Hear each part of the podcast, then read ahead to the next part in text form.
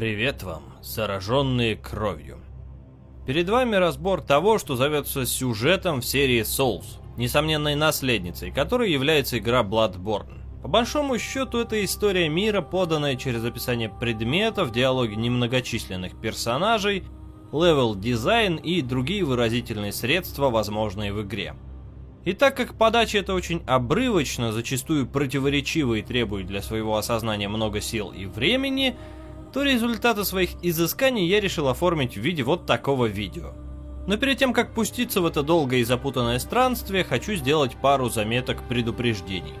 Во-первых, вот сейчас в самом начале хочу ответственно заявить, что то, что буду говорить я, это моя интерпретация игровых событий и не более. По возможности я буду приводить какие-то доказательства, но будут они не всегда. Во-вторых, Опираться я буду только на внутриигровые данные. Описание, диалоги, фотографии. Никаких мутных теорий с реддитов и из остальных интернетов. Ради этого специально все нужные описания были запечатлены, диалоги записаны, кат-сцены сняты и даже нарисована блок-схема. К интернету я порой буду отсылаться, потому что все-таки верю, что люди там иногда говорят вещи не просто так, но никаких далеко идущих выводов это иметь не будет. Вдобавок замечу, что ориентировано видео на тех, кто уже имел опыт общения с Бладборном, слышал про Церковь Исцеления, знает отца Гаскоина и прочее. Пересказывать непосредственно события игры я не собираюсь, уж простите. Даже без этого объем получился достаточно внушительным, а плотность информации будет довольно высокой. Так что, как говорится, приготовьте ваши уши. Итак, приступим. Почему-то многие любят начинать свои разборы истории Бладборна цитаты из Лавкрафта, что, мол, страх – самое древнее и сильное из человеческих чувств, а самый древний и сильный страх – это страх неведомого. А мне кажется более логичным начинать с цитирования братьев Стругацких, ибо Бладборн все-таки не про страх, а про что-то другое.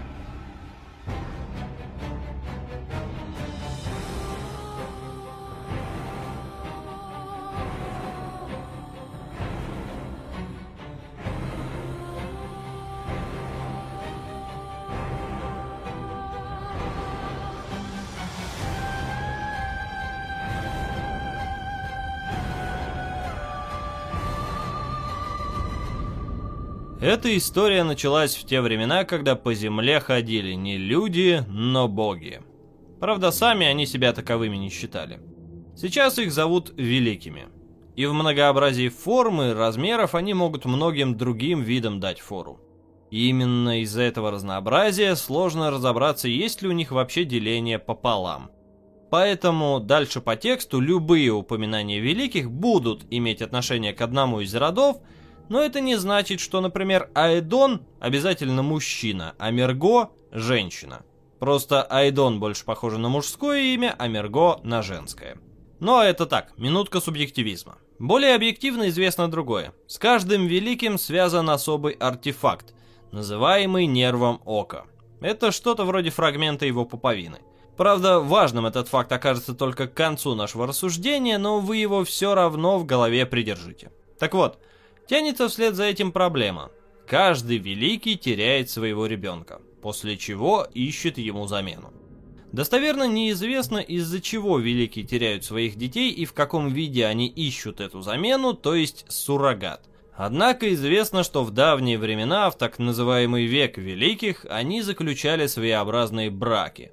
Кровавый контракт с тем, кто мог выносить особого ребенка. И так исторически сложилось, что заключались контракты с представителями одного вида – народа Птумеру. Это были мирные создания о происхождении, традициях и обычаях которых мы ничего не знаем. Возможно, их специально создали великие как своих помощников.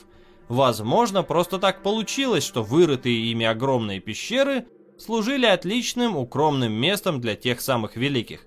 А возможно, было что-то еще. Правителем у Птумеру был традиционно монарх, причем женщина. И что-то кроме имени мы знаем только о последней их правительнице, королеве Ернам, которая заключила кровавый контракт с кем-то из великих и трагически погибла. Обстоятельства смерти Ернам – это отличная тема для спекуляции. потому что известно об этом практически ничего. Судя по ее платью, напоминающему подвенечный наряд, произошло это в момент заключения брака. А глядя на кровоподтеки в весьма характерном месте, хочется сделать вывод о близких родах. Или, если мы допускаем насильственную смерть от рук неизвестных сторонних сил, убийца хотел убить не только Ернам, но и ее ребенка. Странно и загадочно в этом то, что несмотря ни на что, мятежный и озлобленный дух Ернам остался в живых, и королева, пусть и безмолвная, предстанет перед игроком в нескольких важных сюжетных моментах. Еще страннее то, что в результате всего этого выживет и ребенок королевы, Мерго, которую будет охранять свита Ернам. Тени Ернам, которых в отечественной локализации обозвали тени Ернама, из-за чего многие считают, что они как-то должны относиться к городу. Судя по сходству форм и украшениям, кормилица тоже член королевской свиты, и, возможно, даже их лидер. И именно поэтому ее вознесли до статуса великого. Судя по тому, что и кормилица, и Мерго невидимы, приложил к этому свою руку бесформенный Аэдон – Великий, не имеющий телесной оболочки, о котором мы еще поговорим потом. Примерно тогда же Птумеру поразила загадочная болезнь – пепельная кровь, погубившая практически все население Лорана, а выживших превратившая в чудовищ. Тумеру, которые жили там, пытались ее вылечить, однако у них ничего так и не вышло. И именно пепельная кровь в результате стала причиной их катастрофической деградации – они не вымерли, однако какую бы то ни было активную деятельность прекратили. Зато стали заметно более агрессивными. После такого массового вымирания Великие решили свалить от Птумеру в поисках лучшей жизни. И в итоге в их катакомбах осталась только и Брайтас, дочка Космоса, которой еще предстоит сыграть свою роль. Не совсем понятно, как вплетается в эту мешанину фактов город Ернам, название которого очевидно перекликается с именем Птумерианской королевы – Ернам. Все упоминания о пещерных обитателях в материалах игры подразумевают их подземный образ жизни. На это же намекает и их внешний вид – бледные с черными впалыми глазами. Соответственно, было бы странно построение огромный город на поверхности – Хотя судить о том, как они выглядят, получается лишь по дожившим до нашего времени Птумеру, которые вполне могли за долгий срок жизни без солнечного света просто стать такими. Люди в этой истории возникают только в тот момент, когда они заинтересовались подземельями Птумеру. И если смотреть глобально, то вообще не совсем понятно, в какой момент они непосредственно появляются на политической, так сказать, карте. Однако, вариант с тем, что это именно они явились построенной птумерами Ернам, убили всех местных жителей и королеву с ее ребенком, после чего узнали о существовании подземелий и стали ими интересоваться, многое объясняет. Или же Ернам был построен людьми, но правили ими Птумеру. Человечеству это не понравилось, они свергли старых богов и пошли искать новых. Эта теория человеческой агрессии объясняет, зачем некоторые из защитников великих стали проводить над собой ритуалы, дарующие им бессмертие, но испепеляющие их души. И массовое избегание великих это тоже вполне объясняет, хоть и довольно косвенно. Они же великие, а испугались муравьев. С другой стороны, это мог быть и не побег вовсе, а осознанный отказ от активного взаимодействия со смертными – тем не менее, как бы ни развивалась история, однозначно можно сказать одно. В какой-то момент времени в Ернаме стали жить люди. И жили они не тужили, если бы не построили на берегу одинокого озера колледж Бюргенверт, ректором в котором стал Вильям, которого позже все будут называть не иначе, как Мастер Вильям. И это определенно одна из центральных личностей в сюжете, если смотреть на человеческую его сторону. Вильям искал мудрости, прозрения. Он понимал, что человечество довольно примитивный вид. Собственно, ему принадлежат слова о том, что мы видим только базовую плоскость реальности. Нам нужно отказаться от своих глаз и заменить их глазами внутренними. И что эволюция вида без отваги невозможна, тоже его слова. По-видимому, догадываясь, что Птумеру хранят в своих лабиринтах нечто связанное с таким сакральным знанием, он отправлял в эти лабиринты студентов. Стоит сразу заметить, что возвращались не все. Кто-то сходил с ума, кто-то умирал от рук защитников подземных тайн и различных монстров, а кто-то просто-напросто терялся. Долго ли, коротко ли, но это самое знание было найдено в лице некоего святого медиума в глубинах подземелий, который поведал студентам о тайне древней крови, которая способна исцелять. И вот здесь-то и случается первый важный для сюжета конфликт. Лоуренс, один из учеников мастера Вильяма, посчитал, что целебной кровью надо делиться с людьми. В викторианскую эпоху, когда медицина была аховая, найти субстанцию, которая способна вылечить любую хворь, это многого стоит. Тем не менее, ректор Бюргенверта был с ним не согласен и считал, что древнюю кровь и какие бы то ни было манипуляции с ней опасными. К тому же, его целью было возвысить свое сознание, но никак не вылечить все болезни. We are born of the blood, made men by the blood, undone by the blood. Our eyes are yet to open. Fear the old blood. I must take my leave. Возможно, бояться древней крови он решил из-за трагедии в Лоране, о которой должны были рассказать ему вернувшиеся из подземелий студенты. Так, ни о чем и не договорившись с Вильямом, Лоуренс и те из учеников Бюргенверта, кто был с ним согласен, ушли, оставив Вильяма с несколькими верными ему студентами. Некоторое время спустя Лоуренс стал одним из основателей Церкви Исцеления – ключевым обрядом в которой было так называемое кровослужение – переливание простому человеку части целебной древней крови. Каким именно образом церковь выбирала, кому делать переливание, а кому нет, неизвестно. Но, судя по тому, что народ их сразу полюбил, ценз был не такой и высокий. Помимо церкви исцеления была образована еще пара структур – хор и школа Менсиса – Последняя представляла из себя закрытое заведение, где лояльные Лоуренсу выходцы Бюргенверта занимались развитием идей Вильяма. В то время как члены хора представляли верхушку церкви. Видимо, принимали все важные решения, но помимо этого именно им удалось установить двусторонний контакт с первым великим в истории человечества. И это была и Брайтас, дочь космоса. Здесь вот что интересно – по ходу игры несколько персонажей в разговоре о церкви исцеления упоминают, что поводом к ее основанию стало обнаружение в лабиринтах богов, а так называли старатели подземелья Птумеру, некоего святого медиума. Позже один из них упоминает, что этот самый медиум и сейчас находится в церкви исцеления. А вот поводом к основанию хора стала встреча именно с Ибрайтес. Однако, под главным собором церкви находится лишь одно создание, достойное звания «Святой медиум, ответственный за кровослужение». И это как раз и есть и Брайтас. Из чего лично я делаю вывод, что именно ее откопали студенты Бюргенверта, и из-за озвученных ею истин поссорились Лоуренс и Вильям. Разумеется, церковь исцеления предельно оперативно завоевывает популярность в простом народе, по все той же причине, о которой я уже говорил. Найти средства от всех или почти всех болезней во времена пусть и позднего, но средневековья – это практически предел мечтаний. Да что там, если бы сейчас кто-то нашел подобное средство, это был бы подлинный фурор. И тут наступает пора поговорить о Кейнхерсте одной из самых неоднозначных локаций, потому что с одной стороны она вообще не обязательна для прохождения игры, но при этом на ее плечах лежит довольно важный кусок истории. И здесь явно есть что-то еще, до чего пока никто еще или не додумался, или фромы пожалели информации. Итак, интересно это место в первую очередь по той причине, что здесь до поры до времени обитала королевская династия, рулившая Ернамом.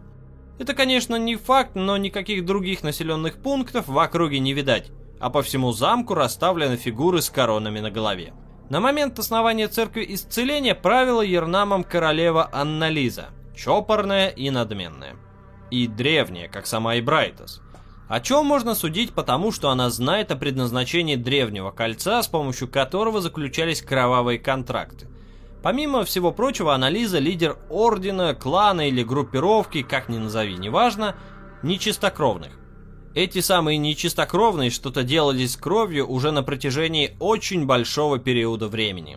из-за чего королева получила практически бессмертие. Опять же, судя по ее словам и по описанию особой крови, которую можно ей принести, речь идет о человеческой крови. Правда, не всякой. Вообще веет от этого замка чем-то вампирским. Или это может быть просто отсылка к известной графине Баттери, принимавшей ванны из крови девственниц. Из-за всех этих манипуляций нечистокровных с кровью, ернамиты не любили Аннализу. И с появлением церкви исцеления у них появился шанс дать ей по зубам. Здесь в дело вступили палачи. Карательный отряд возглавлял который мастер Лагариус.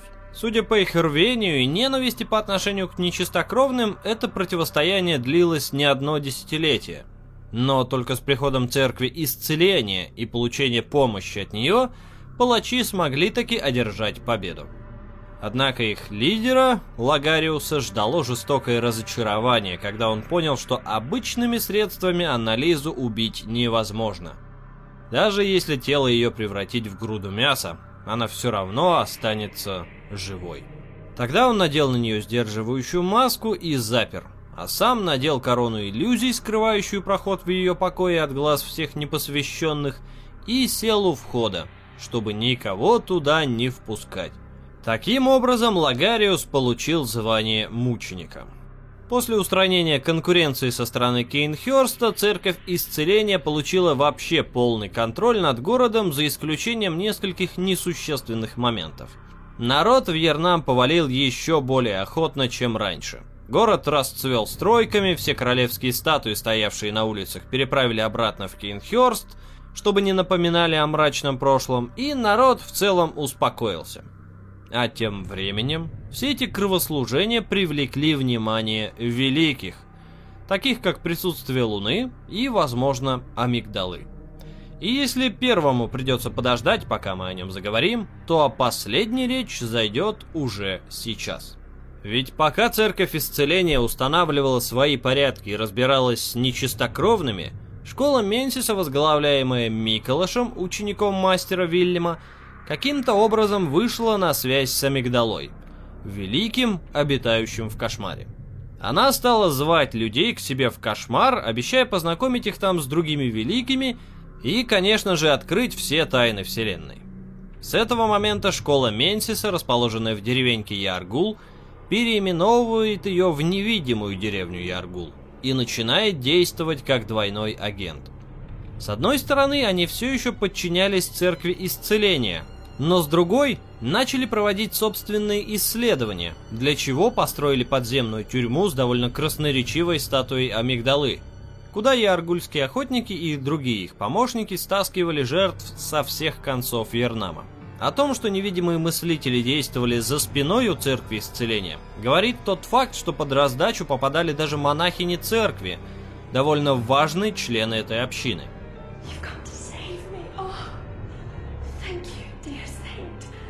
К тому же позже, когда в Яргул попадет игрок, ключ от ворот Верхнего Собора, а это место, где расположен хор, будет найден именно здесь, у замученного, находящегося в клетке человека в облачении хора. Первым делом ментиситы изобрели так называемую клетку Менсиса, странную шестиугольную металлическую конструкцию, выступавшую одновременно подавителем личной воли и антенной для связи с более высокими плоскостями бытия. Примечателен тот факт, что помимо людей сознательных и взрослых, клетки эти надевались на детей – которые, вероятнее всего, попадали в лапы минсиситов прямиком из подконтрольного хору приюта. Судя по всему, для того, чтобы более тщательно замаскировать свою деятельность, яргульцы прибегли к помощи ведьм Хемвика, больших мастериц по части пряток. К сожалению, место их обитания, погребальный переулок Хемвик, это локация в духе Кейнхерста. То есть она в игре есть, она опциональна, и известно о ней преступно мало. По очень косвенным ощущениям, обитающие здесь дамы – старые ведьмы с традициями, уходящими корнями вглубь времен, когда Ернам только зарождался. Их магия не совсем понятным образом завязана на глаза, причем довольно буквально. Они ими прямо обвешиваются. Поэтому неудивительно, что любимое приспособление этих старух – это инструмент для удаления глазных яблок, которым ни одна из них не упустит возможности воспользоваться. Итак, спрятавшись от любознательных глаз Хора, который в это время обсуждал Цибрайта с тайной вселенной, и от менее любознательных глаз Церкви Исцеления, у которой начались проблемы, поговорим о которых мы позже, Миколаш медленно, но верно стал прокладывать себе путь к встрече с Амигдалой. И через какое-то время Менсиситам действительно удалось с помощью массового телепатического сеанса погрузить лекционное здание своей школы в кошмар, где, судя по всему, Амигдала так их и не встретила. Тогда, в отчаянной попытке достучаться-таки до высших созданий, соратники Миколаша стали усердно взывать к любым великим, которые бы их услышали. О дальнейшей судьбе всей этой затеи мы знаем два факта. Во-первых, в кошмар вторгся огромный прогнивший мозг с глазами на его поверхности. Именно то, что заказывал Миколаш. Однако мозг этот был злой, и всех на него смотревших необратимо сводил с ума. А во-вторых, в кошмар, использовав телепатическую, душевную или еще какую-то силу людей, смогла прорваться Мерго, тем самым убив их. А вместе с ней пришла и свита королевы. Отсюда в кошмаре появились и тени Ернам, и Кормилица, и добили тех, кто мог помешать расти младенцу великому. А пока минсиситы сходили с ума и умирали, Амигдала воспользовалась обратной стороной созданной ими связи. Ведь если можно попасть в кошмар, то можно и выбраться из кошмара. Правда, не целиком сразу, а лишь одной проекцией, чтобы иметь возможность наблюдать за людьми. Самое завораживающее в этом это факт, что огромное чудовище висит практически сразу перед входом в главный собор, но его никто не замечает. Точнее, заметить-то его можно, но для этого надо быть довольно озаренным. Однако ритуал Менсиса не остался незамеченным и другими участниками истории. Оставшийся в Бюргенверте мастер Вильям все это время пытался получить такие вожделенные для него новые глаза – но в итоге получила их студентка по имени Ром, которой Косом даровал форму молодой великой. И единственное логичное объяснение, почему он это сделал, это чтобы помочь собственной дочери Ибрайтас. Ибо Козм увидел опасность в том, чтобы в мир Ернама проникал мир кошмара, и наделил Ром способностью удерживать это губительное воздействие и прятать от глаз простых обывателей то, что творится вокруг. Стоит, правда, учесть, что практически все вышесказанное и имеющее отношение к минсиситам – это логическая заливка фактов водой.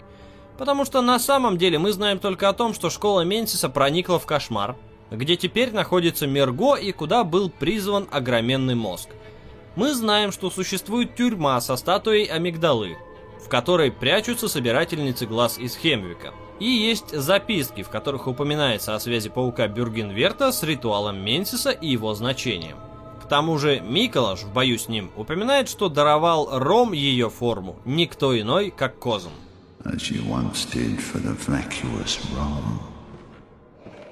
Grant us eyes, grant us eyes. И вот здесь мы возвращаемся к разговору о церкви исцеления и возникших у нее проблемах.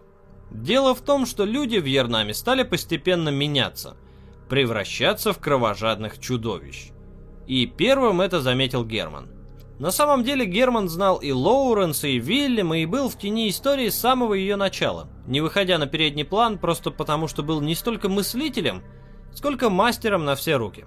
Именно он первым из простых людей приспособил свою одежду под ночные охотничьи вылазки – и первым придумал делать так называемое хитрое оружие, способное бить в двух разных режимах. Он создал первую мастерскую, где обучал других охотников, придумал основные охотничьи принципы и изобретал новое оружие и другие приспособления. Болезнь, из-за которой люди превращались в монстров, прозвали чумой зверя. И спустя некоторое время церковь исцеления не смогла игнорировать массовость происходящего и была вынуждена создать два специальных церковных направления охотников, унаследовавших стиль одежды палачей – черных и белых. И те, и те были по сути своей докторами, просто с разными подходами к решению проблемы. В то время как черные охотники считали, что чтобы победить рак, надо уничтожить все раковые клетки, пока они не дали метастазы, иначе говоря, занимались массовыми чистками, белые охотники занимались экспериментами с разной кровью, с зараженными и разными методами воздействия. Людвиг, наследник Германа в деле изобретения оружия, основал первую церковную мастерскую, где придумал свой священный клинок. А позже за дело борьбы со злом взялись и другие умельцы. Не всегда, правда, отдающие себе отчет о том, что творят. Например, Арчибальд, восхищенный переливами молний в гриве черного чудовища, изобрел Танитрус – оружие, бьющее электричеством – но в процессе превратил своего друга по имени Паарл в точно такого же электрического зверя. А в это время сам Герман куда-то таинственно пропал. С этих пор у церкви исцеления начались настоящие проблемы. Практически одновременно случились два важных происшествия. Во-первых, высокопоставленные клерики стали тоже превращаться, но уже не в простых чудищ, а в огромных монстров – и церкви пришлось в срочном порядке учиться с ними бороться. Во-вторых, в Старом Ернаме произошла вспышка пепельной крови. Ученые из Белой Церкви попытались что-то с ней сделать, однако разработанное ими лекарство в лучшем случае замедляло болезнь, и в результате было принято решение сжечь Старый Ернам. Как гласит одна из записок, произошло это прекрасной луне. А теперь самый важный момент. Надо свести три этих линии воедино то есть минциситов и их кошмар, преобразование Ром и чудовищ в Ернаме. Сделать это довольно просто, потому что их объединяет одно и то же событие. Красная Луна, которая в рамках игровых реалий символизирует кошмар. Соответственно, получается, что когда Минтиситы открыли свой портал, люди в Старом Ернаме подверглись воздействию кошмара, и там возникла вспышка пепельной крови. Ко времени, когда это все смогли подавить, дедушка Козм даровал новую форму Ром, после чего настало своего рода спокойствие. Как минимум стабильность. Люди продолжали жить, церковь исцеления простеряла свой лоск, однако осталась единственной организацией в Ернаме, кто мог бороться с чумой зверя, а Минсиситы... Ну, Минсиситов практически не осталось. Однако было кое-что еще – Помните, я говорил о том, что Герман, первый охотник, куда-то пропал? Дело в том, что еще до того, как начала твориться вся эта вакханалия с чудовищами, кошмаром и ромом, он отошел от дел. Доподлинно сказать почему сложно, потому что, как и всегда, на это нет ни единого прямого указания. В его мастерской много лет спустя мы обнаружим искусно выполненное надгробие и куклу, подозрительно напоминающую лицо на этом надгробии.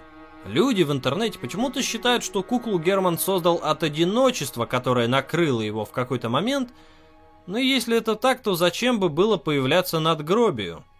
Так что я считаю, что что-то произошло с его, может быть, женой, а может быть и дочерью.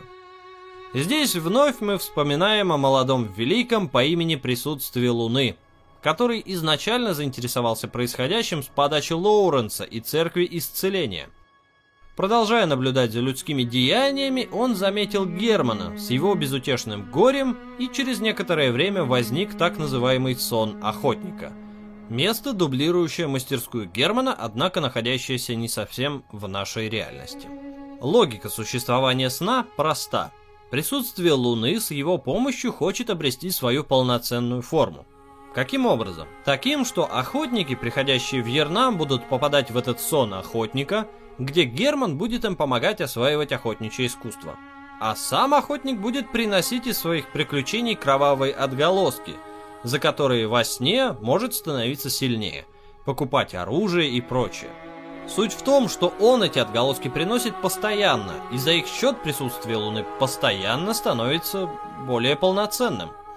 О его несформированности можно судить по голым ребрам и торчащим наружу внутренностям, когда он предстает перед игроком. Однако, когда охотник становится слишком сильным, Герман его убивает, тем самым освобождая от сна и от охоты, а вместе с тем избавляя молодого великого от опасности быть обнаруженным и убитым. К тому же, таким образом, присутствие Луны получал возможность руками подконтрольных ему охотников творить все, что ему только вздумается – о том, что охотники при выходе из сна не погибают, говорит тот факт, что в игре есть как минимум два персонажа, которые вспоминают, что когда-то были во сне, но сейчас их там нет. Это Айлин и Джура. Кстати, последний из этой парочки, судя по всему, сначала побывал в этом сне, после чего случилось сожжение старого Ернама, и он стал слегка безумным, решив защищать местных чудовищ. из чего можно сделать вывод, что сон охотника возник задолго до трагедии в Старом Ернаме. Интересную роль в этом играет и ожившая кукла. Она служит своего рода проводником между присутствием Луны и охотником. Мне кажется, что это вообще своего рода оживший кусочек присутствия Луны, который, тем не менее, обладает собственным, пусть и не слишком развитым, но сознанием, и, как ни странно, может чувствовать. И еще одно. Именно присутствие Луны ответственен за распространение чумы зверя, то есть за превращение людей в монстров. Поначалу самым очевидным кандидатом на роль распространителя заболевания кажется и Брайтос, ведь ернамиты весьма радостно переливали ее кровь себе, после чего и начали превращаться. Однако, все не так просто. Вот вам разве что небольшой довод. Во сне охотника есть записка. Побори источник чумы зверя, чтобы остановить охоту. Для начала замечу, что очевидно оставил ее не сам присутствие Луны, а скорее Герман. Или же кукла, хотя это чуть менее вероятный вариант. Ценность этой записки в том, что охота действительно прекращается только в одной из концовок – при смерти присутствия Луны. Не то чтобы совсем прямое доказательство, однако более подробно мы разберемся в причинах и следствиях ближе к концу видео. Итак, спустя неопределенное время в Ернам прибывает новый охотник. Тот самый, которым управляет игрок. Сходу хочу заметить странность. Во всех описаниях Бладборна говорится, что, мол, вы пришли сюда в поисках исцеления. Однако первая же фраза первого же встреченного нами персонажа, ответственного за кровослужение чиновника, такова. Oh, yeah. Pale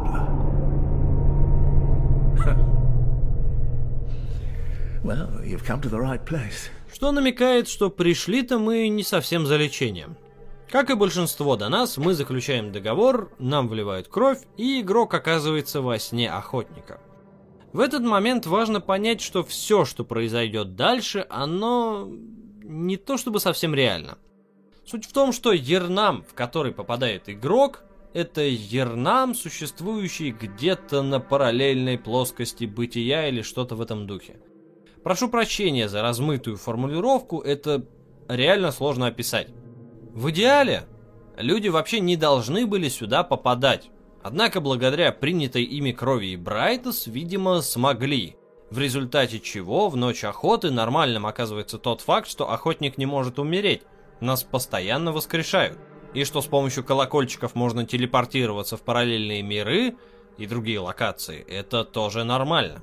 Как уже говорилось в начале, описывать события игры я не буду тому же большинство происходящего имеет ценность для игрока или для локальных историй конкретных персонажей, но не для глобального сюжета.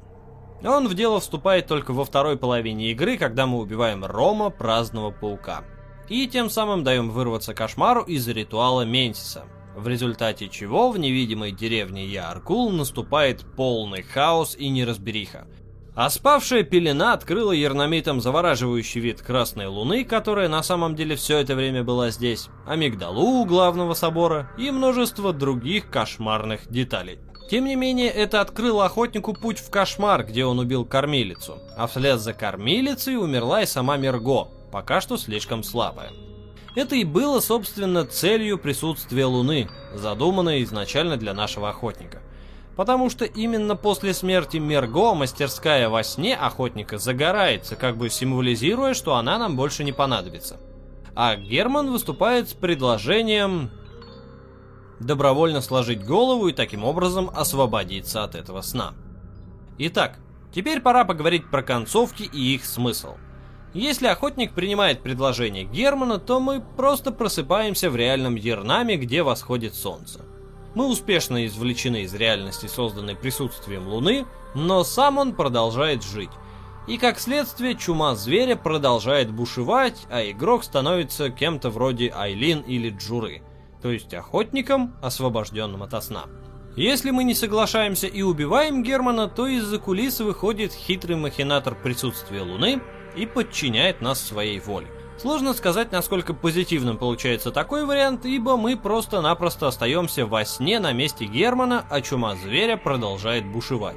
С этой концовкой, кстати, была связана интересная идея о том, что на самом деле первый охотник – это титул, переходящий из рук в руки.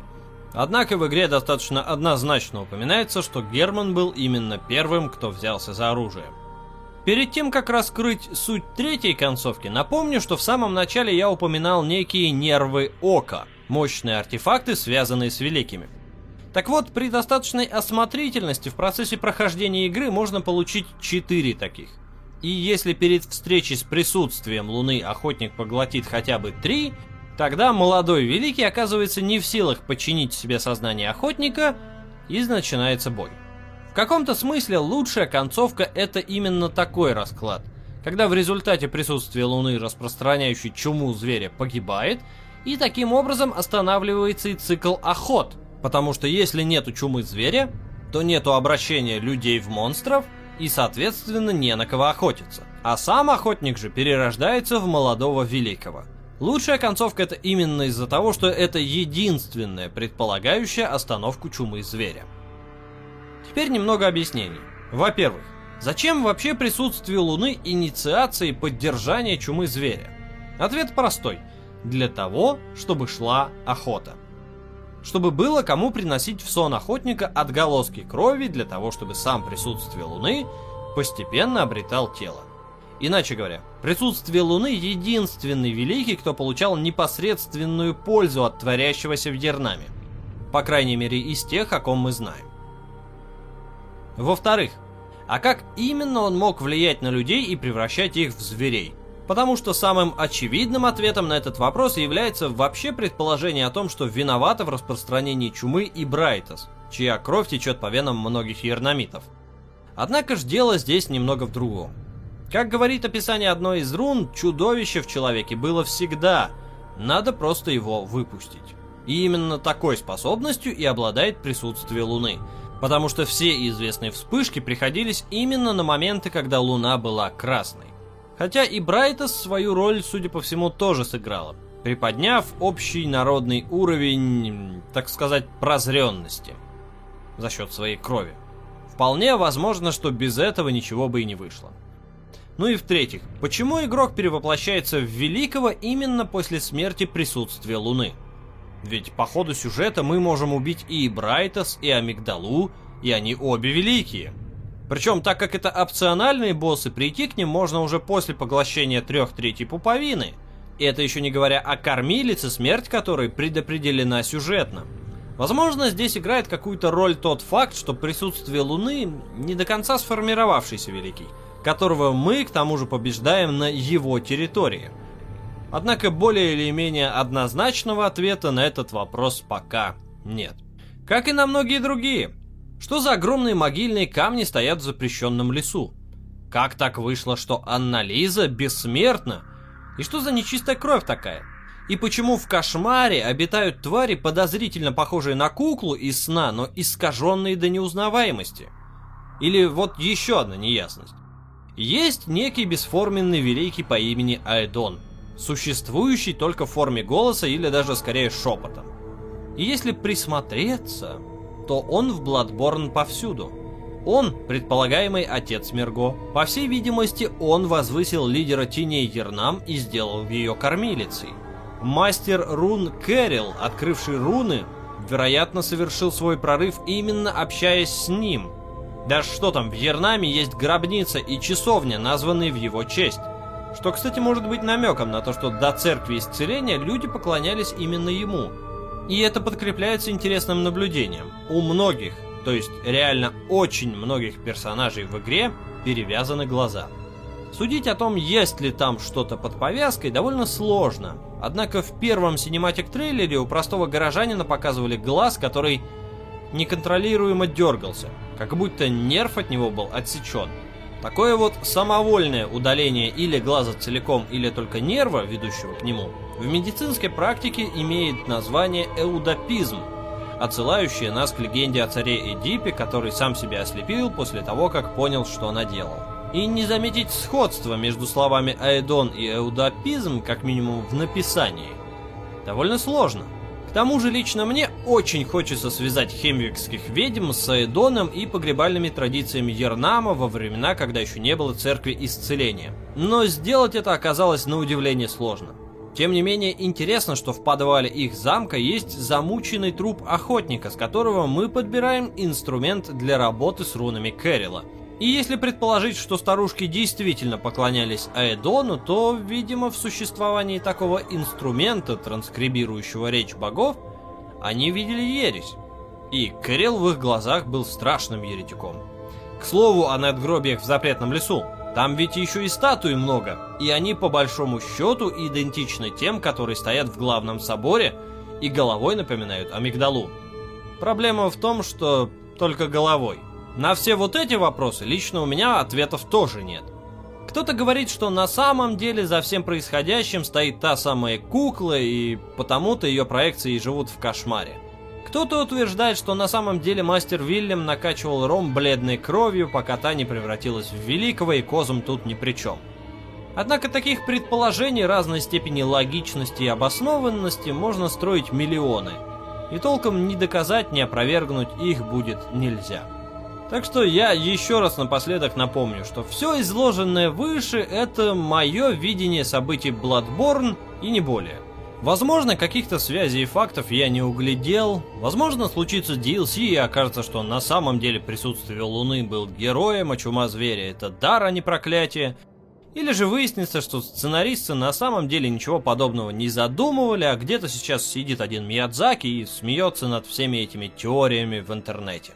Настаивать ни на чем не буду, все может быть. Так что не стесняйтесь кидаться разными идеями и предположениями в комментарии, буду рад обсудить. А на этом все. Если внезапно это видео с такой подачей материала будет принято тепло, то я постараюсь сделать еще один ролик с рассказом о судьбе некоторых местных персонажей. Там все более однозначно и очень мрачно. Никаких хэппи-эндов. Бойтесь древней крови. И до встречи на Stop Game.ru